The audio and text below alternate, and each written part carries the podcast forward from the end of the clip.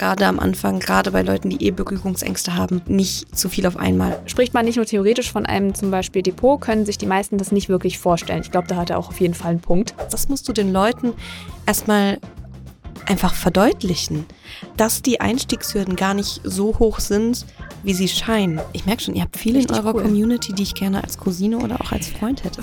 habe ich auch gedacht. Ich habe auch gedacht, wow.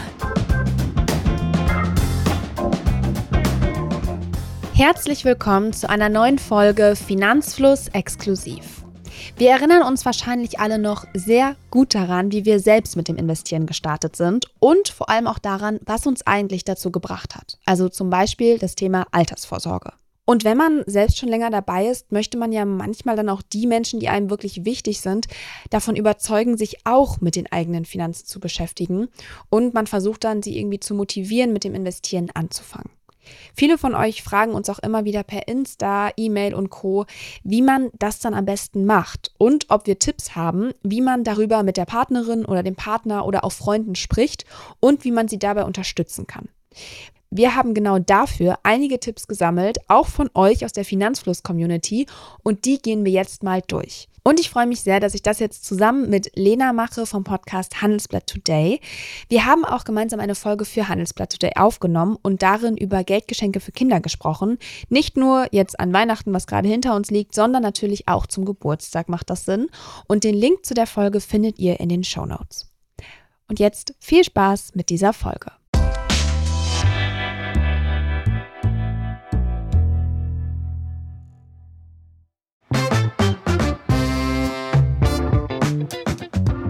Herzlich willkommen, Lena. Hier aus eurem Handelsblatt-Aufnahmestudio in Düsseldorf. Verkehrte Welt, aber wir haben uns äh, ja schon getroffen, haben schon über ein anderes Thema gequatscht. Darüber sprechen wir natürlich gleich auch noch mhm. kurz. Aber schön, dass ich hier sein darf und mit dir sprechen darf, hier bei euch. Heimspiel heute, schön, dass du da bist und schön, dass ich hier bei euch im Podcast sein darf. Genau, ich freue mich super äh, total, dass du da bist. Wir haben ja schon mal gesprochen und äh, deswegen, ich habe mich sehr gefreut, dass wir jetzt auch nochmal gegen Ende des Jahres über ein Thema sprechen, was viele aus der Community bei uns interessiert. Also wir kriegen immer mal wieder die Nachricht, wie kann ich meine Partnerin, meinen Partner, meinen besten Freund, meine beste Freundin davon ja überzeugen oder auch vor allem einfach motivieren, mit dem Investieren anfangen zu wollen? Hast du da selber Erfahrungen gemacht? Also hast du schon mal andere motivieren können und hast du sie vielleicht auch irgendwie dabei unterstützt? Ich habe tatsächlich ähm, aus meiner Familie jemanden äh, motivieren können. Mhm. Hat mich auch sehr gefreut, muss ich sagen. Das war also schon ein kleines Erfolgserlebnis. Ja, ja, ich weiß genau, was du meinst. Das ist immer richtig schön. Es war schon einmal auf die Schulter klopfen. Ne? Das äh, ist tatsächlich mittlerweile so weit, dass ich ähm, diese Person eher bremsen muss sogar. Mhm. Ich habe ja damals dabei, also ich habe ja natürlich erstmal die ganze Geschichte erklärt. Warum sollte ich überhaupt investieren? Ähm, warum macht das Sinn? Und ähm, dann sind wir dazu gekommen, wie mache ich das eigentlich? Ich habe ihr geholfen, ein Depot auszuwählen, mhm. das zu mhm. eröffnen. Dann die Frage, was kaufe ich denn dafür? Ja. Ne? Wir haben uns erstmal klassisch gehalten. Ähm, für den Anfang, glaube ich, die sichere Wahl. Und jetzt tatsächlich muss ich diese Person bremsen, weil sie dann auf Einzelaktien teilweise kommt, die sie mal irgendwo gesehen hat, die sie spannend findet, wo ich ihr dann erstmal sagen muss, bitte Guck dir das Geschäftsmodell mhm. vorher genau mhm. an, guck dir am besten noch die Zahlen an. Es ist nicht so leicht, wie das aussieht. Ja, da kommen wir gleich auf jeden Fall auch nochmal zu. Also gerade so, wie kann man da gut supporten? Denn äh, das hört ja dann nicht auf, ne? Genau. dass dann immer noch neue Fragen kommen. Da kommen wir auf jeden Fall noch zu. Ich muss auch sagen, ich glaube, wenn ich mal so überlege, selber motiviert war natürlich so ein bisschen berufsbedingt. Was soll man, was soll man anderes sagen? Aber ich habe auch schon so Familie und Freunde doch dann einige motiviert und auch supporten können. Und ähm, das ist natürlich dann immer sehr erfreulich, wenn das dann anschlägt. Es gibt ja aber auch genügend Gründe, warum Menschen eben noch nicht anlegen. Also ja, zum Beispiel dann auch ihr Geld einfach auf dem Girokonto lassen und auch gar nicht mehr darüber nachdenken, mhm. was es sonst noch gibt. Manche haben einfach keine Lust, sich damit zu beschäftigen. Andere haben vielleicht aber auch Angst, falsche Entscheidungen zu treffen und dann auch Geld zu verlieren. Oder man ist vielleicht auch damit aufgewachsen, dass Geldanlegen irgendwie verpönt wurde. Also die Eltern haben es nicht gemacht, die Großeltern haben nichts haben es nicht gemacht, die Aktie, äh, die Aktie, der Aktienmarkt war was Böses oder so. Also diese Erzählungen, vielleicht sogar, dass es was Unmoralisches ist. Also das habe ich alles schon gehört. Und Fabian aus unserer Finanzfluss-Community hat uns mal mitgeteilt, was seiner Meinung nach viele davon abhält. Einen sollte man die Angst vor dem Thema nehmen. Ich glaube, viele denken, dass es ein sehr abstraktes und komplexes Thema ist, ähm, irgendwie in Aktien zu investieren. Und dabei ist es wirklich einfach möglich, zum Beispiel über ETFs oder über Fonds, da einfach mit zu starten. Es ist wichtig, dass man halt früh damit anfängt. Ähm, das sollte man den Leuten auch zeigen. Auf jeden Fall, dass es über Jahrzehnte hinweg einfach sich extrem lohnt, rechtzeitig sich mit dem Thema zu beschäftigen. Selbst wenn man gar nicht so viel Geld zum, zur Seite legen hat. Ich glaube, dass viele auch denken, dass man Millionen braucht oder sehr reich sein muss, um in Aktien zu investieren. Dabei geht es schon mit geringen Beträgen, die man einfach früh schon anlegen kann. Das heißt, da ist auch Bildung ganz wichtig, denke ich. Und damit kann man die Leute, denke ich, auch überzeugen, äh, indem man ihnen das einfach nahe bringt. Ich würde sagen, da sind auf jeden Fall viele relevante Punkte dabei. Absolut. Ja, Fakt ist auch, finde ich persönlich, wenn man andere überzeugen und motivieren möchte, dann muss man erstmal verstehen, was jemanden denn davon überhaupt abhält zu investieren. Das ist, glaube ich, auch so mit unser erster Tipp. Also erstmal so die Sorgen und Gründe der anderen Person zu verstehen, um da auch irgendwie ansetzen zu können. Was sind denn deiner Meinung nach, ja, und Erfahrung nach vor allem, so typische Gründe, was, warum Leute vielleicht noch nicht ähm, ja, damit gestartet sind? Ich glaube, es sind vor allem zwei Gründe. Das ist einmal fehlende finanzielle Bildung im mhm. Allgemeinen, großes Problem in Deutschland. Absolut, ja. Ne, wir haben in Schulen keinen vernünftigen Finanzunterricht. Und das ist eine große Lücke. Also mhm. ich kenne es aus meiner Schulzeit, da hatte ich im Sozialwissenschaften, gut, da habe ich schon so ein paar wirtschaftliche Zusammenhänge mhm. gelernt, aber wir haben nicht einmal über die Börse gesprochen, wir haben nicht einmal darüber gesprochen, wie viel bleibt mir eigentlich in der Rente, mhm. wie funktioniert das überhaupt mit der Rente, wie setzt sich die zusammen.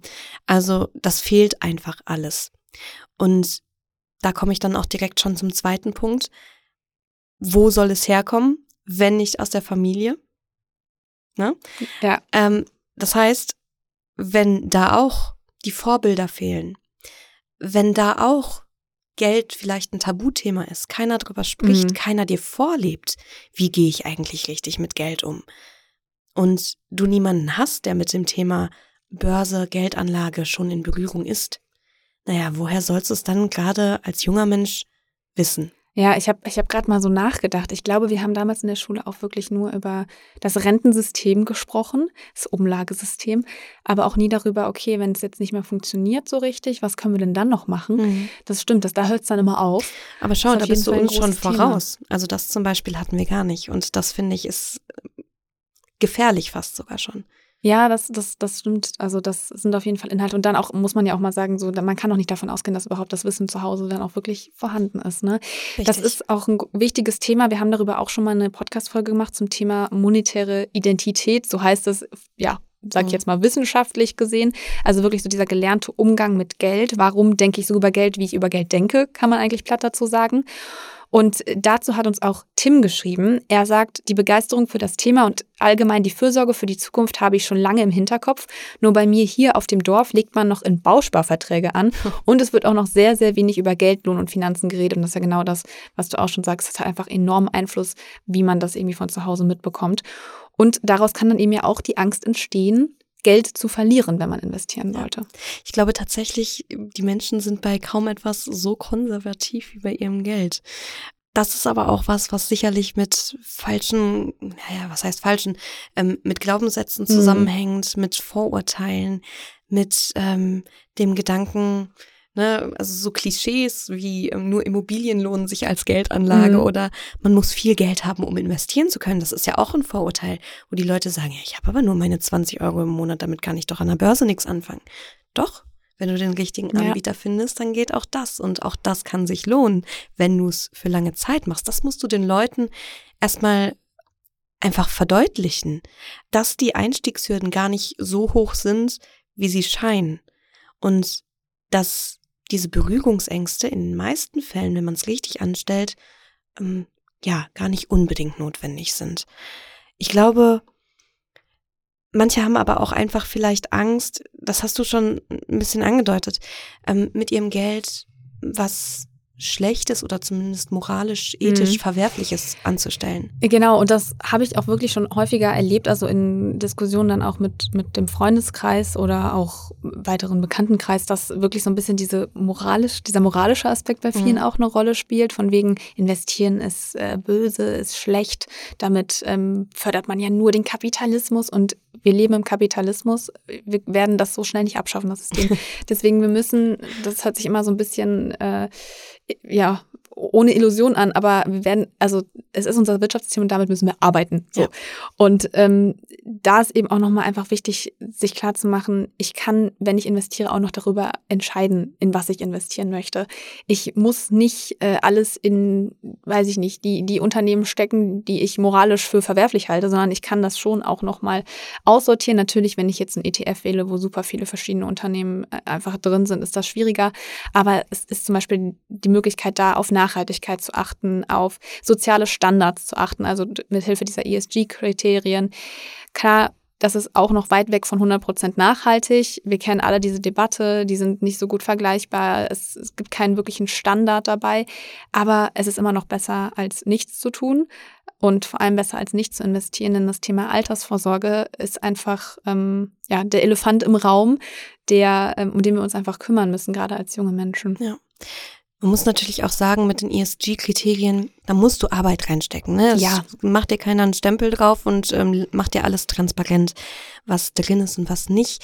Ich glaube, viel Kritik gibt's auch, weil ja jetzt auch äh, Atomkraft Ja, das ist Ähm, wieder so eine Sache, so ne? was, was selber dann als nachhaltig bezeichnet, was nicht. Ich, da muss man sowieso Abstriche machen. Ganz genau. Das Ähm, heißt, du musst ja. Arbeit reinstecken, Genau. definitiv. Aber wenn man einmal verstanden hat, dass man eigentlich nicht mehr drum herum kommt und wie wichtig das Investieren ist, dann kann man sich diese Zeit, glaube ich, auch mal nehmen. Genau, und ich glaube, das ist auch was, wenn man, also wenn man anfangen möchte zu investieren, wo man, wo ich jetzt mal denke, die meisten haben jetzt keine Lust, sich da noch wirklich hinzusetzen und zu gucken, okay, wie schneidet das Unternehmen ab in der Bewertung und wie schneidet es da ab, sondern ist es meistens irgendwie, weiß ich nicht, ein Sparplan ähm, auf ein ETF, wo sehr viele Unternehmen drin sind. Aber da kann man dann eben auch darauf schauen, dass der irgendwie ESG gescreent ist. Und das ist eben ein Anfang. Das heißt nicht, dass man das jetzt für die nächsten 35 Jahre so beibehalten muss, aber erstmal ist es ja auch einfach wichtig, dieses Gefühl dafür zu bekommen, Ja. was passiert da eigentlich. Und das ist ja eigentlich das Erste, was passieren muss, dass man überhaupt mal diese Sicherheit bekommt. Und ähm, ja, ich glaube, dieser moralische Aspekt spielt halt für manche eine Rolle, aber ich glaube, das Wichtigste ist schon einfach erstmal dieses Gefühl, überhaupt für dieses, dieses Thema investieren zu bekommen. Wenn man, ja, und dann ist ja auch noch bei vielen, das, das hast du auch schon gesagt, dass viele das Gefühl haben, sie haben nicht genug Geld. Und das ist natürlich auch, gerade wenn man eine junge Person ist, man ist im Studium, man ist in der Ausbildung, es kann sein, dass das Budget nicht vorhanden ist. Ja, wobei man sagen muss, bei einigen Anbietern kannst du schon Sparpläne ab 1 Euro machen. Genau, für dieses Gefühl ist es total, für, total wichtig. Ich glaube aber viele, ähm, ja, die sind, also sind sich dessen eben nicht so bewusst, aber und, oder sind auch wirklich in einer Situation, wo es schwierig ist. Da sollte man, also um das einfach nur einmal gesagt zu haben, natürlich sollte jetzt nicht jeder irgendwie jeden Euro, den er irgendwie ähm, eigentlich für was anderes braucht, investieren, auf gar keinen Fall. Aber du hast natürlich vollkommen recht. Also es gibt genug, genügend äh, Möglichkeiten mittlerweile mit wenig Geld Genau. anzufangen. Und was man natürlich auch dazu sagen muss, also erstmal ganz wichtig, was du gesagt Mhm. hast, bitte erstmal äh, Rücklagen Genau, Im besten auch Fall drei erstmal. Ja. Monatsgehälter, sagt man so, Pi mal Daumen, je nachdem, ähm, wie der Bedarf ist. Wenn du ein Haus hast, äh, Eigentum, dann muss es natürlich mehr sein. Aber ähm, darüber hinaus muss man auch einfach sagen, mal abgesehen von der Sparrate, die du vielleicht einmal festlegst, du bist da nicht dran gebunden. Also die, bei den meisten Ja. Anbietern sind die Sparraten flexibel. Wenn es dir also in einem Monat mal schlechter geht, weil wieder Studiengebühren anfallen oder äh, du Steuern nachzahlen musst, keine Ahnung, dann kannst du die Sparrate auch mal runterfahren oder sogar ganz aussetzen und du kannst auch deine Sparintervalle anpassen. Das heißt, du bist gar nicht gezwungen, jeden Monat deine 25 Euro da auf den ETF zu packen, sondern du kannst das auch, ja, sagen wir, halbjährlich, vierteljährlich machen oder einmal im Jahr. Das geht bei vielen Anbietern auch. Und ähm, dann natürlich auch eventuell gar nicht so verkehrt an anderen Stellen sparen, Prioritäten setzen, Ja. ähm, um dann doch etwas Geld zu haben, das man anlegen kann. Zum Beispiel jetzt nicht jedes Wochenende ins Lieblingsrestaurant gehen, sondern ja, auch mal selber kochen. Sich ein bisschen den, den Coffee, Coffee to go auch einfach mal sparen für fünf genau. Euro mittlerweile. Alles ohne sich zu stark einzuschränken genau, natürlich. Genau, aber muss halt vielleicht nicht jeden Tag sein, wenn man auch zu Hause eine Kaffeemaschine hat. Mal genau. nur so als Beispiel und ein, als kleine Memo an mich selbst. ähm, ich, glaube, das ist auch ein ganz wichtiger Punkt, dass man, ähm, gerade wenn man eine junge Person ist, dass man sich auch einfach nochmal klar macht, dass man wahrscheinlich mit dem Einkommen, was man hat, jetzt nicht die größte Sparrate haben wird, dass es aber auch nicht schlimm ist. Also Gerd Kommer hat mal gesagt, dass Anlegen unter 30 eigentlich nicht notwendig ist, weil man noch nicht so viel Geld hat. Also er sagt, aus quasi aus Perspektive von dem Budget, was man irgendwann sich mal ansparen möchte, reicht es ab 30 anzufangen, weil man dann, er geht davon aus, dass man dann ähm, ein höheres Einkommen hat und auch eben mehr, äh, ja, anlegen kann. Ich würde aber eher sagen, man sollte die Jahre davor auch schon nutzen, eben um dieses, von dem ich gerade auch schon gesprochen habe, dieses Gefühl dafür zu bekommen, um Erfahrungen zu sammeln. Denn wenn es mal runtergeht, wie es jetzt ja auch 2023 äh, mal auf und ab ging, dass man dann ähm, einfach lernt, damit umzugehen, das auszuhalten. Und wenn dann die Summe auf dem Depot also noch nicht ganz so hoch ist, glaube ich, kann man, ist das immer noch für den Anfänger mhm. einfacher. Mhm. Deswegen, ähm, ja, also ist es, glaube ich, erst überhaupt mal wichtig, du hast es gerade schon gesagt, ähm, dass man auch nochmal Notgroschen sich anschafft und so, dass man sich diesen Überblick auch nochmal über die eigenen Finanzen dann verschafft und ähm, dann schaut, wie viel kann ich anlegen und dann auch einfach ja mit 25 Euro im Quartal anzufangen. Wenn das ähm, gerade nur drin ist, ist das vollkommen in Ordnung natürlich und ähm, kann damit einfach lernen und sich anschauen, wie das Ganze funktioniert. Genau, also ich würde sagen, Fazit ist so ein bisschen, es ist wichtig, sich das einfach mal anzuschauen, wo kommt das her, dass man eben gerade noch nicht anlegt. Ähm, ich glaube, wir haben jetzt einige Gründe genannt. Und da ist er natürlich als Person, die den anderen motivieren möchte, so ein bisschen dann äh, die Aufgabe, Aufklärungsarbeit zu leisten. Und ich glaube, dafür ist es super sinnvoll, erstmal die Mechanismen des Investierens zu veranschaulichen. Ja. Allen voran natürlich der Zinseszinseffekt, der das Ganze halt erst so richtig attraktiv macht und auch klar macht, warum ist es eigentlich sinnvoll, mhm besser gestern als heute anzufangen. Ähm, man kennt das zum Beispiel von Zinsen auf dem Sparkonto. Also zumindest seit diesem Jahr wieder. zumindest seit diesem Jahr wieder. Da lohnt sich das wieder einigermaßen. Ähm, also wenn man zum Beispiel jetzt 1000 Euro auf ein Tagesgeldkonto anlegt, dann sind bei 4% Zinsen pro Jahr ähm, im ersten Jahr schon 40 Euro an Zinsen mhm. angefallen. Und im zweiten Jahr bekommt man dann wieder 4%, allerdings nicht mehr auf die 1000 Euro, sondern jetzt eben auf diese 1040 genau, Euro. Ja. Und das summiert sich dann entsprechen. 4% von 1040 Euro entspricht halt 41 Euro, äh, 41,60 Euro. Sind schon mal 1,60 mehr als im Jahr davor. Ähm, also, ne? So geht das dann weiter. Und je größer die angesparte Summe und je länger der Ansparzeitraum, desto größer wird dann halt dieser Zinseszinseffekt. Genau, und das ist auch, glaube ich, eine kleine Analogie, die wir uns aus der Vergangenheit nochmal merken können. Ich finde, das äh, kann man sich dadurch, weil wir jetzt alle ja wissen, was exponentielles Wachstum ist durch Corona. Ähm, hätte ich auch nicht gedacht, dass wir mal zu diesem Punkt kommen. Aber das kann man sich so ein bisschen dann damit auch den Zinseszinseffekt erklären. Also das Geld wächst eben genauso, also erstmal sehr langsam und dann plötzlich eben immer schneller, weil die Zins, der Zinseszinseffekt eben wirkt. Was auch nochmal helfen kann, ähm, sich diesen Zinseszinseffekt zu verdeutlichen, ist die 72er-Regel. Man kann mit der ungefähr berechnen bzw. Ja, schätzen, wie lange es ungefähr dauert, bis man sein Anfangskapital bis zu einem bestimmten ja, jährlichen oder zu einem bestimmten jährlichen Zinssatz dann eben verdoppelt hat. Und äh, ja, die Faustregel gilt, dass man die erwarteten, den erwarteten Jahreszins, zum Beispiel dann zum ja, 4 Prozent, äh, wenn man das aufs Tagesgeld bekommt, durch 72 teilt und dann bekommt man eben die Zeit, in der sich das Vermögen verdoppelt in Jahren. Das kann man aber ja wenn wir jetzt mal das Beispiel nehmen von 6% Rendite, dann wären das äh, zwölf Jahre. Das kann man dann eben aber auch andersherum machen. Also man kann diese Verdopplungsdauer durch 72 teilen und dann erhält man die Rendite pro Jahr. Also es gibt zwei Ansätze, da mal man ranzugehen. Nie aus, immer. Genau, äh, ist eine coole Regel, kann man sich mal anschauen. Natürlich ist da die Annahme, dass die Rendite jedes Jahr gleich hoch bleibt. Das ist natürlich in der Realität nicht bei allen äh, Geldanlagen so. Also das lässt sich ähm, vor allem bei festverzinsten Geldanlagen dann so anwenden und ist natürlich eine Schätzung. Also das äh, mal nur dazu gesagt. Aber das sind eben Möglichkeiten, das so ein bisschen zu veranschaulichen.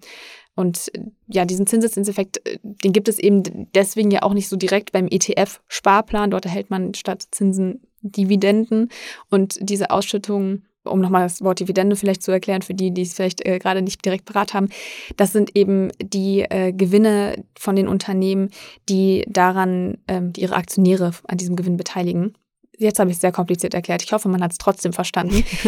genau, und ein ETF enthält ja eben Aktien verschiedener Unternehmen, die dann eben Dividenden ausschütten können. Aber auch nochmal wichtig, nicht jedes Unternehmen schüttet Dividenden aus. Also wenn ihr das dann mal der Person auch so ein bisschen erklären wollt, ähm, da auch wirklich dann nochmal jeden Punkt mitnehmen, damit, damit sich die Person auch wirklich aufgeklärt fühlt. Und ähm, ja, ich würde auch sagen, für Anfänger ist es immer sehr hilfreich, auf thesaurierende ETFs zu setzen, ja. einfach weil man da nicht sich noch Gedanken machen muss, wie man das Geld wieder anlegt, weil es einfach automatisch wieder reinvestiert wird. Und ähm, deswegen ist das, glaube ich, die entspanntere Variante. Und grundsätzlich, glaube ich, ist aber das Wichtigste einfach zu sagen, je größer die Anlagesumme und je länger der Anlagezeitraum, desto stärker profitiert man dann einfach vom, vom Zinseszinseffekt auch bei einem ETF. Ja, was mir auch immer hilft, ähm, vielleicht aus meiner Erfahrung mal gesprochen, wenn man ähm, solche ja doch relativ abstrakten Beispiele, mhm. sowas wie den Zinseszinseffekt, also in den Alltag überträgt, an realistischen Beispielen ja. nochmal erläutert, einfach um das Ganze greifbarer zu machen. Also zum Beispiel mit deinem eigenen Depot, falls du schon länger dabei bist oder ähm, du nimmst die durchschnittliche Rendite äh, eines Welt-ETFs in den vergangenen Jahren als Beispiel. Angenommen, man hat jetzt im November 2010 5000 Euro in ETF auf den MSCI World gesteckt, mal als Beispiel. Mhm. Dann hätte man diesen Anteil im November diesen Jahres, also 2023, verkauft, hätte man über 14.300 Euro Gewinn ja. gemacht. Das ist schon attraktiv, ne? Ist auf jeden Fall was, was, glaube ich, motivieren kann. Genau. Ja. Und ähm, die Rendite, also man kann halt auch immer verdeutlichen, wie hoch die Rendite so in der Vergangenheit war. Die Rendite pro Jahr hier war zum Beispiel in den letzten 13 Jahren bei knapp 11 Prozent. Genau, und ich glaube, dieser Tipp, äh, das auch mit dem eigenen Depot zu machen, ist total wertvoll, weil das auch noch so ein bisschen so äh, glaubhafter ja. ist. Ja, genau. Ähm, wir haben auch auf finanzlust.de natürlich einen Zinsrechner, den ihr mal benutzen könnt, um das Ganze auch nochmal mit eigenen Zahlen durchzurechnen. Das kann euch auch nochmal helfen. Wir haben außerdem noch einen Tipp aus der Community bekommen wie man gut Vorbild sein kann und Motivation wecken kann. Und zwar ähm, wurde uns da geschrieben, da ich persönlich meine 20er Jahre finanziell verschwendet habe, möchte ich das bei meinen beiden Cousinen gerne verhindern. Die jüngere der beiden hat gerade mit ihrer Ausbildung angefangen und ich habe mir bei meiner Bank zwei zusätzliche Depots eröffnet, wo ich jetzt jeden Monat jeweils 25 Euro in den FTSE All World stecke. Wenn die jüngere Cousine fertig gelernt hat, bekommen beide jeweils eins der Depots. Ich hoffe, dass ich die beiden so zum Sparen motivieren kann. Und ich habe die ausschüttende Variante gewählt, damit der regelmäßige Cashflow später zusätzlich motiviert. Das finde ich ein ganz schönes Beispiel. Auch so ein bisschen zu zeigen, man hat sich das irgendwie, also man hat sich da Gedanken gemacht, hat das, möchte es aber erstmal selber für die Person machen und ihnen dann irgendwie auch so ein bisschen zeigen. Ähm, fand ich total schön, vor allem Cousine, Cousin, da habe ich gedacht, so ein Cousin hätte, hätte ich, hätte auch, ich auch gerne. gerne. Ne? Ja. Wie nett. ähm, also danke auf jeden Fall für den Tipp. Ähnliches erhofft sich auch Uwe. Seiner Meinung nach sind vor allem die Offenheit und Transparenz wichtig, wenn man andere begeistern will. Genauso wichtig sei es aber auch zu zeigen, wie praktisch sich zum Beispiel Apps fürs Investieren ähm, ja, nutzen lassen und auch fürs Performance-Tracking. Er hat uns da geschrieben, da ich eigentlich nur Menschen aus meinem privaten Umfeld das Investieren näher bringen möchte, weil es eben ein super wichtiges Thema ist, gehe ich sehr offen damit um. Das bedeutet, dass ich ganz offen mein Depot zeige und damit offenlege, was ich genau mache. Spricht man nicht nur theoretisch von einem zum Beispiel Depot, können sich die meisten das nicht wirklich vorstellen. Ich glaube, da hat er auch auf jeden Fall einen Punkt.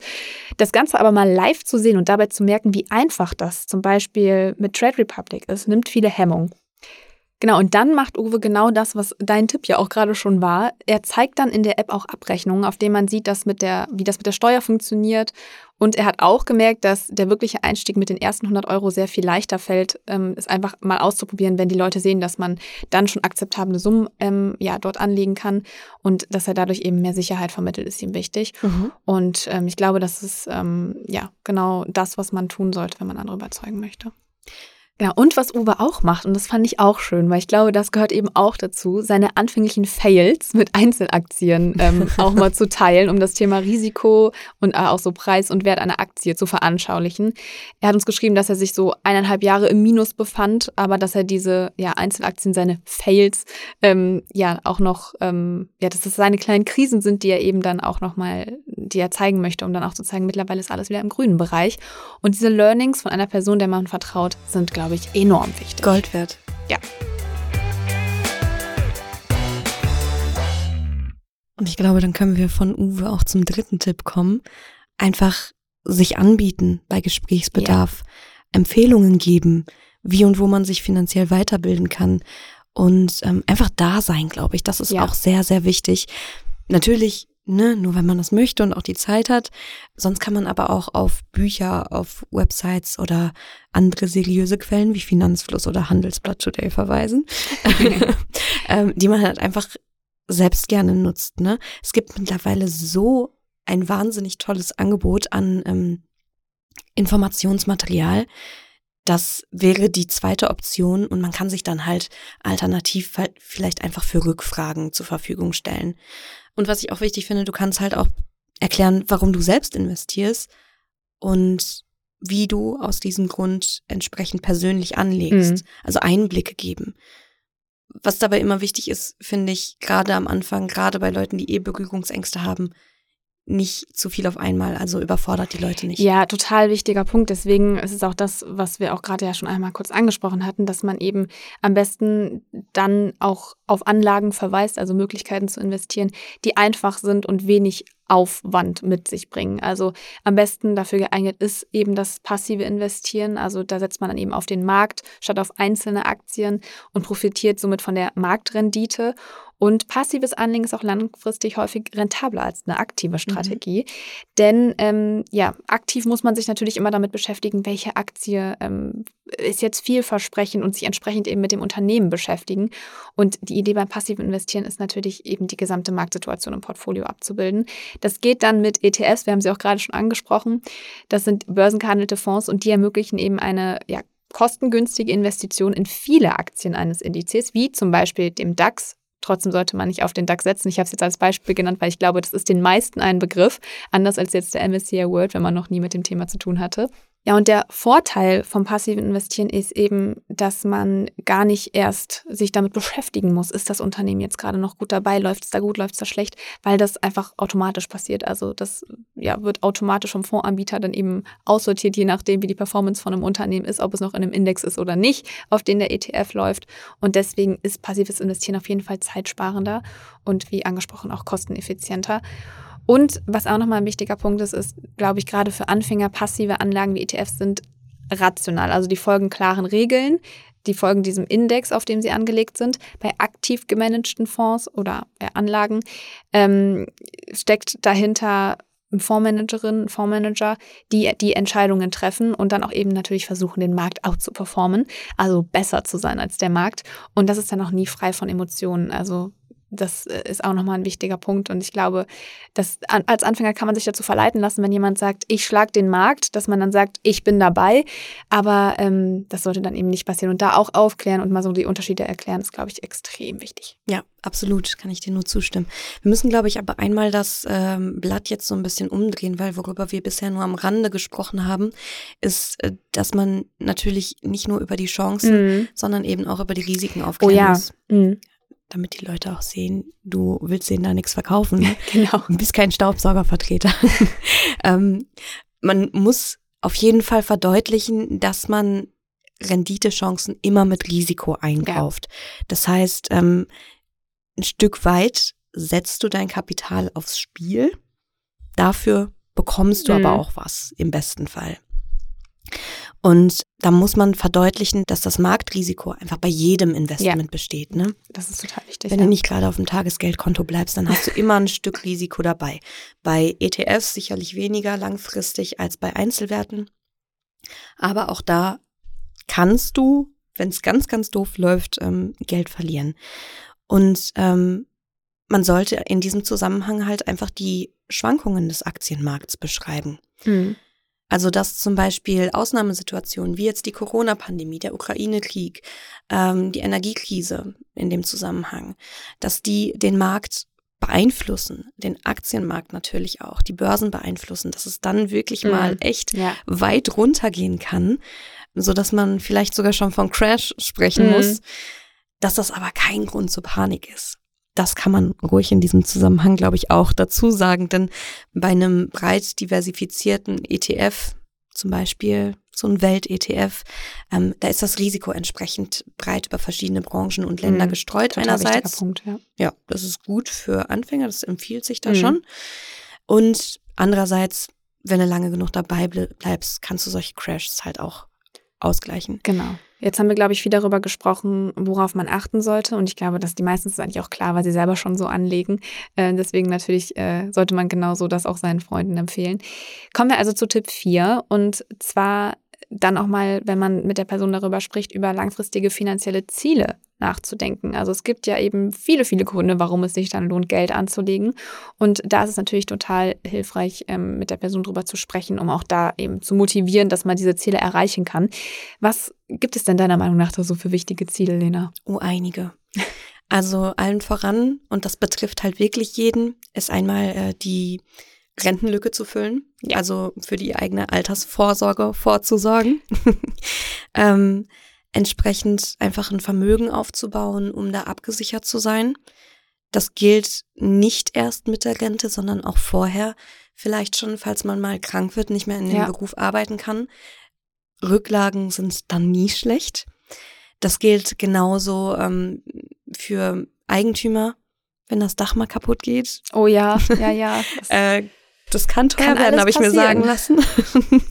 also ähm, Absicherung immer oberstes Ziel eigentlich. Ähm, passives Einkommen ist, glaube ich, generell auch nicht äh, verkehrt, um sich so ein paar Freiheiten zu schaffen. Ja, ähm, ganz egal, ob jetzt, ob ich jetzt in Urlaub fahren möchte, zwei, zwei äh, drei statt zweimal im Jahr. Nee, sagen wir mal zwei statt einmal im Jahr. Wir wollen nicht so auf den Putzer. ähm, oder aber auch, wenn ich von einer eigenen Immobilie träume. Mhm da komme ich natürlich über äh, übers Investieren auch wesentlich schneller dran, als ja. wenn ich mein Geld auf dem Girokonto liegen lasse. Und was immer schön ist, wenn man jetzt Mama ist, wenn man Papa ist, Geld für die Kinder anlegen. Ne? Ja, genau, das ist auch noch echt ein wichtiger Punkt. Ja, du hast jetzt super viele Gründe genannt. Also das, da kann man schon fast sagen, es gibt allerhand Gründe, die auf der Hand liegen, ist aber trotzdem ja nicht unbedingt dann sofort so überzeugend für viele oder was sage ich mal, viele wissen, warum man investieren sollte, aber sie kriegen es trotzdem, kriegen irgendwie so nicht den ersten Schritt gemacht. Irgendwie ist die Hemmschwelle doch enorm groß und man schiebt das Thema irgendwie so vor sich her. Kennen wir ja alle. Ich kann da auch ein Lied von singen. Ähm, weil bei mir dauert es auch immer so ein bisschen, bis ich dann ähm, mal wieder ins Depot schaue und vielleicht dann auch mal wieder was verändere, obwohl ich es eigentlich schon super lange vorhabe. Aber ich weiß auch noch, dieser erste Schritt, es war, sich hinzusetzen, dieses Depot zu öffnen. Das ist da muss man Zeit investieren. Und das ist natürlich dann super, wenn man seinen Partner oder seine Freundin bei diesem Schritt unterstützen möchte. Und da würde ich, oder ist unser fünfter Tipp, ähm, kommt ja von uns beiden, ähm, sagen, dass eine To-Do-Liste sehr hilfreich sein kann. Also man, das kann vor allem mal so ein bisschen Ordnung in die nächsten Schritte bringen, weil ich glaube, sozusagen, fang mal mit dem Investieren an, ist cool. Da denken sich die Leute, ja, und wie? Und was und mhm. wo und was muss ich alles tun? Und das mal einmal gemeinsam aufzuschreiben und dann natürlich auch nochmal Fragen zu klären, ist wichtig. Und diese Liste sollte aber dann natürlich auch alle Schritte enthalten, die man so nach und nach dann angehen möchte. Was gehört auf diese Liste, Lena? Ich würde sagen, wir fangen ganz vorne an. Äh, man muss sich natürlich erstmal einen Überblick verschaffen. Ja. Also äh, am besten sein monatliches Einkommen einmal auflisten. Dazu gehört ähm, einmal natürlich der Hauptberuf, aber auch ähm, zum Beispiel, wenn man Unterhalt bekommt oder noch einen Nebenjob hat. Das listet man alles auf auch wie viel man zum Einkaufen ausgibt zum Beispiel oder also einfach mal so schauen, was mache ich eigentlich mit meinem Geld. Genau, die andere Seite sind die Ausgaben, ja. die man ähm, dagegen stellt. Äh, Fixkosten, Einkaufen, wie du sagst, Sprit ja. ähm, und sonstiger Konsum. Also auch wenn ich weiß, ich gehe gerne zwei, dreimal im Monat ins Kino. Hm. Schreibt das alles mit auf die Liste. Also verschafft euch einen Überblick über eure Ein Einnahmen und Ausgaben. Das Ziel ist es nämlich, ähm, ja herauszufinden, wie viel Einkommen man monatlich eigentlich verbraucht, wo das eigene Vermögen liegt, wo man vielleicht Sparpotenziale ja. auch hat und ähm, welche Summe man letztlich dann investieren könnte. Ja. Ja, und ähm, zweiter Schritt, wenn man das gemacht hat, wäre dann erstmal Ziele setzen. Also was will ich eigentlich erreichen? Das braucht man so ein bisschen, um sich selbst zu motivieren. Ähm, das ist eben, wie wir gerade zum Beispiel gesagt haben, einmal die Altersvorsorge, aber auch äh, kurzfristige Wünsche, wie der nächste Urlaub. Oder aber ähm, auch ganz wichtig, den Notgroschen aufzubauen. Ne? Ja, absolut. Ja, also genau, Ziele, wenn wir die gesetzt haben, dann sollten wir oder sollte man sich überlegen, welche Geldanlage entspricht denn dann diesem Ziel, das man erreichen möchte und vor allem auch den eigenen Bedürfnissen, also wo man, womit fühlt man sich dann auch wohl. Ähm, man sollte aber dann nicht nur in seiner Komfortzone bleiben und das schon mal vorneweg zu sagen. Ähm, und da kommt es natürlich dann auch nochmal auf den Anlagezeitraum an. Also ein kurzfristiger Anlagezeitraum, wenn man wirklich auf was ganz Bestimmtes spart, da ist Festgeld eine gute Option oder auch Geldmarktfonds können da eine Rolle spielen. Langfristig ähm, ist aber eben das Investieren dann am Kapitalmarkt sinnvoller, also eben dann passiv mit ETFs. Warum haben wir gerade ja schon geklärt. Und falls es darum geht, dass das Geld verfügbar sein sollte, also falls man dann beim Überblick erstellen über die eigenen Finanzen merkt, oh, ich habe eigentlich gar nicht diese drei Monatsgehälter, die mir helfen können, wenn dann die Waschmaschine mal kaputt geht oder, weiß ich nicht, der Staubsauger den Geist ausgibt oder sonst was, ähm, dann kann ein Tagesgeldkonto sinnvoll sein, um erstmal diesen Notgroschen ähm, aufzubauen.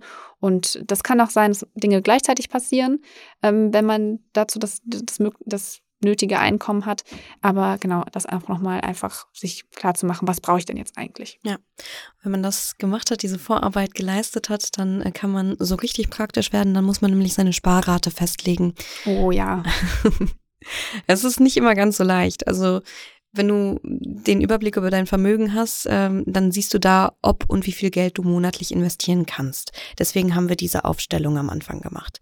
Das können anfangs halt auch kleine Summen sein, 20 Euro, mhm. wie auch immer, wie viel du halt hast. Ähm, bei manchen, wie gesagt, sogar schon ein Euro, aber dann ist die Frage, wie weit bringt mich das? Ähm, hierbei ist halt wichtig, eine Summe zu wählen, mit der man sich selbst für den Anfang wohlfühlt. Ja. Und andererseits aber auch diese Summe stetig anzupassen. Zum Beispiel, wenn jetzt mein Einkommen steigt. Mhm. Weil nur weil ich eine Gehaltserhöhung bekomme, heißt das ja nicht, dass ich auch auf einmal mehr ausgebe. Im besten Fall habe ich man also ja mehr. dazu. Neigt man ja. Leider ja. Natürlicherweise so ein bisschen zu. Aber im besten Fall habe ich einfach ja. mehr und kann das äh, mit ins Depot stecken. Eine hilfreiche Regel, ähm, um mal so eine ähm, Dimension zu haben, ja. wo es eigentlich hingehen kann. Bei jeder Gehaltserhöhung 50 Prozent ähm, in die Sparrate packen und die andere Hälfte in den Lebensstandard. Und so kann man dann mit sehr kleinen Sparraten anfangen und sie trotzdem steigern. Das heißt, den Lebensstandard nicht eins zu eins an die Gehaltsentwicklung anpassen, sondern so ein bisschen. Genau, sich nicht okay. verleiten lassen, erstmal alles auf dem Auch wenn es attraktiv ist, ja. Genau, wenn man weiß, was für eine Sparrate man haben möchte, dann kann man sich auch eben auf den Weg machen und äh, das passende Depot finden, wenn man ein Depot sich anschaffen möchte. Wenn man sagt, ich möchte ein Festgeldkonto, dann schaut man danach natürlich. Hm. Aber die Sparrate ist eben hilfreich, um zu schauen, welcher Anbieter macht das möglich mit der Sparrate? Weil ein Euro bieten viele an, aber eben nicht alle und sich dann auch eben anzuschauen, bei welchem Anbieter äh, bekomme ich äh, das, was ich möchte, das mal zu vergleichen, Kosten natürlich vor allem zu, damit zu vergleichen. Da haben wir natürlich auch ein ähm, Festgeldkonto, Tagesgeldkonto und Depotvergleich. Da könnt ihr mal reinschauen. Da haben wir uns genau diese Kriterien angeschaut. Ja, und wenn dann das da ist, und ich habe ja schon gesagt, das kann auch noch mal ein bisschen dauern, sich da hinzusetzen, dann muss eben ein Depot eröffnet werden, also wenn man sich da entschieden hat. Wie das geht, das haben wir auch schon mal Schritt für Schritt auf finanzfluss.de beschrieben in unserem ETF-Handbuch. Das findet ihr natürlich in den Show Notes. Und dann hat uns auch noch Tim geschrieben, dass er dabei, also beim Depotöffnen, seinen Freunden geholfen hat. Er hat uns geschrieben, ich habe sie dazu gebracht, einen Neo-Broker zu downloaden. Begeistert waren sie, als ich ihnen angeboten hatte, die beiden auch anzumelden. Sie dachten, dass das Prozedere viel länger dauert, nicht so einfach wäre und sie fanden gut, dass man auch wirklich leicht Online-Banking und Co. verknüpfen kann. Das war auch ehrlich gesagt bei mir ein großer ausschlaggebender Punkt. Ich hatte lange einfach, naja, vielleicht Angst, mich bei sowas anzumelden. Die beiden haben sich übrigens für eine monatliche Sparrate von 100 Euro entschieden. Das ist doch schön, wenn man die erste Hürde den ähm, Freunden, Bekannten, Familie schon mal abnimmt. Ja, voll. Also ich finde es super. Also ich merke schon, ihr habt viele in eurer cool. Community, die ich gerne als Cousine oder auch als Freund hätte. habe ich auch gedacht. Ich habe auch gedacht, wow. Und äh, es hat mich total gefreut, dass es auch offensichtlich ja so gut funktioniert, wenn man da einfach hilft und ja. da den Menschen auch so ein bisschen, weil man ja einfach das Vertrauen auch zu den Personen hat, dass das Menschen so gerne dann auch annehmen. Total. Wir sind jetzt aber natürlich noch nicht fertig mit dem Depot, sondern äh, das muss auch gefüttert werden. Ja, wir müssen auch noch in irgendwas anlegen. Richtig. Ähm, für den Anfang ist das einfachste und die beste Wahl wohl meist so ein breit diversifizierter Welt-ETF, wie zum Beispiel der MSCI World. Mhm. Warum, müssen wir vielleicht einmal erklären. Ein Welt-ETF umfasst halt tausende Aktien. Also wenn wir uns den MSCI anschauen zum Beispiel. Der umfasst tausende Aktien von Unternehmen aus ganz vielen verschiedenen Branchen und verschiedenen Industrieländern. Das heißt, ich habe ähm, nicht nur einen Branchenschwerpunkt, wenn da was schief geht, ist alles kaputt, sondern das ist schon mal gestreut, das Risiko. Mhm. Ich habe nicht nur einen Länderschwerpunkt, wenn da äh, die Wirtschaft brach liegt, äh, geht alles den Bach runter, sondern das ist auch gestreut, das Risiko. Nicht enthalten sind entsprechend Unternehmen aus Emerging Markets. Also zum Beispiel Werte aus Entwicklungsländern und Small Caps, das sind Aktien kleinerer Unternehmen. Was man dazu sagen muss, der Anteil von US-amerikanischen Titeln ist in Welt-ETFs, dem MSCI World zum Beispiel, oft sehr hoch, so dass sie ganz stark von der Entwicklung der amerikanischen Aktienmärkte abhängen. Das ähm, kritisieren viele, weil es ein gewisses Klumpenrisiko mhm. birgt, aber man muss auch sagen, die USA sind ja ne, nicht äh, nagen nicht am Hungertod, sagen wir mal so. Genau, und ich glaube, wenn es den USA irgendwann mal so schlecht gehen sollte, dann haben wir alle ein großes Problem. Ja, noch andere als die Noch Börse. andere als das, ja. Der große Vorteil auf der anderen Seite von Welt-ETFs je mehr Unternehmen aus verschiedenen Branchen und Ländern enthalten sind, desto mehr wird halt dieses Risiko gestreut. Das ist halt, glaube ich, das Wichtigste, was man betonen sollte. Mhm. Und ähm, ja, kann halt einfach ein guter Anfang sein. Wer möchte, kann dann natürlich noch so ein Emerging Markets dazu nehmen, um das Risiko noch breiter zu streuen. Und für viele sind das halt auch einfach Hoffnungswerte, weil mhm. kleinere Wirtschaften tendenziell ja. schneller wachsen. Ähm, steckt also Potenzial drin muss man ähm, wissen, ob man das möchte oder nicht. Wer den Fokus auf Nachhaltigkeit legen möchte, der kann noch nach ESG-Kriterien schauen. Genau. Ob da ein ETF entsprechend auf Nachhaltigkeit gescannt wurde, das erkennt man in der Regel an seinem Namen. Also zum Beispiel iShares MSCI World ESG Screened USITS ETF und genau. so weiter. Und wenn ihr euch da mal informiert möchtet, welche ETFs äh, ja, bestimmten Kriterien entsprechen, dann nutzt gerne unsere ETF-Suche. Da könnt ihr das dann auch alles filtern und findet dann, könnt ihr auch mit der Person zusammen machen. Das glaube ich auch ganz cool, mhm. mal zu zeigen, dass es solche Tools gibt ähm, und dass es alles gar nicht so, ähm, so ein Urwald ist, durch den man durch muss. Denn dann äh, hat man es ja erstmal geschafft, würde ich sagen. Wenn das ganze Ding eingerichtet ist, die Sparrate läuft, dann geht es jetzt einfach erstmal nur noch darum, den Sparplan einfach laufen zu lassen und ja, der anderen Person gut beizureden reden, wenn es da mal Kursschwankungen gibt, dass man sich da nicht verunsichern lässt und in Panik verfällt. Ich würde auch sagen, ein guter Tipp ist nochmal, sich noch einen Tag im Kalender zu markieren. Vielleicht so nach einem Jahr, an dem man dann nochmal wieder checkt, wie steht es gerade um das eigene Vermögen, wie sieht es aus im Depot. Und dann kann man ja auch nochmal schauen, ob man die Sparrate anpassen möchte. Also ich spreche jetzt mal davon, dass eine Person wirklich irgendwie da selber gar nicht so viel Zeit reinstecken möchte, dass man das dann zusammen macht und sich auch anschaut, ist das Einkommen gestiegen, macht das jetzt Sinn, die Sparrate zu erhöhen und sich dann vielleicht irgendwann mit Rebalancing äh, beschäftigt. Aber ähm, ja, das hat dann noch erstmal Zeit, erstmal die Person dazu zu bekommen, Motivation zu finden, zu investieren. Man kann das im Kalender ja schön als Finanzdate einspeichern. Dann ist es auch noch ein bisschen nahbarer und sympathischer vielleicht. Sehr, sehr schöne Idee auf jeden Fall. ist allerdings nicht meine, die habe ich äh, von einer Kollegin aus der Branche, muss ich sagen. Stimmt, von der Marielle, kann das sein? Oder? Äh, ich meine von der Hava. Ach, dann, ich glaube, es haben mittlerweile total viele Finanzdates. Da sieht man mal, wie sinnvoll das ist. Das ist, äh, ja, sche scheint, scheint zu funktionieren. Genau.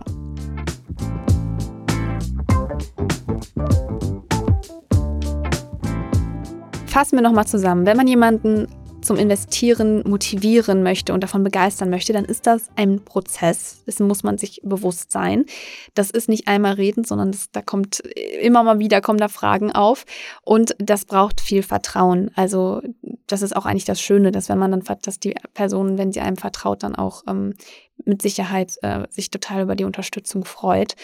Wichtig ist dann aber erstmal damit anzufangen und offen darüber zu reden, was die Person bisher davon abhält zu investieren und diese Gründe auch wirklich ernst zu nehmen und sich ja nicht irgendwie die wegzuwischen und zu sagen, ach Quatsch, das ist doch alles gar nicht so, sondern wirklich sich hinzusetzen und darüber zu sprechen. Ja.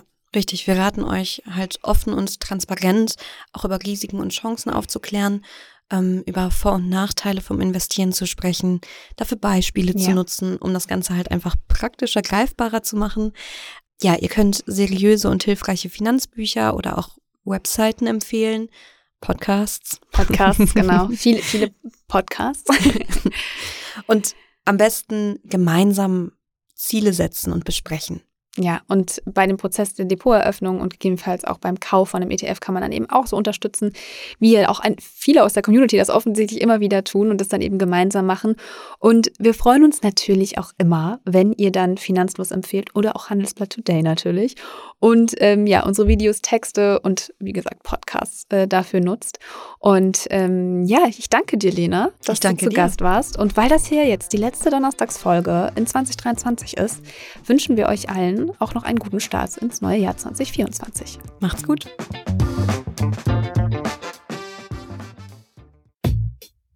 Das war's schon wieder mit dieser Podcast-Folge. Ich hoffe, sie war interessant für dich und du konntest vielleicht sogar etwas Neues mitnehmen. Wir freuen uns sehr, wenn du die Folge mit deinen Freundinnen, Kollegen und Bekannten teilst. Bewerte den Podcast auch gern bei Apple Podcast oder auf Spotify. Und natürlich freuen wir uns, wenn du Finanzfluss hier und auf unseren anderen Kanälen folgst. Die Links dorthin und alle wichtigen Verweise aus dieser Folge findest du in den Show Notes. Danke fürs Zuhören. Bis zur nächsten Folge.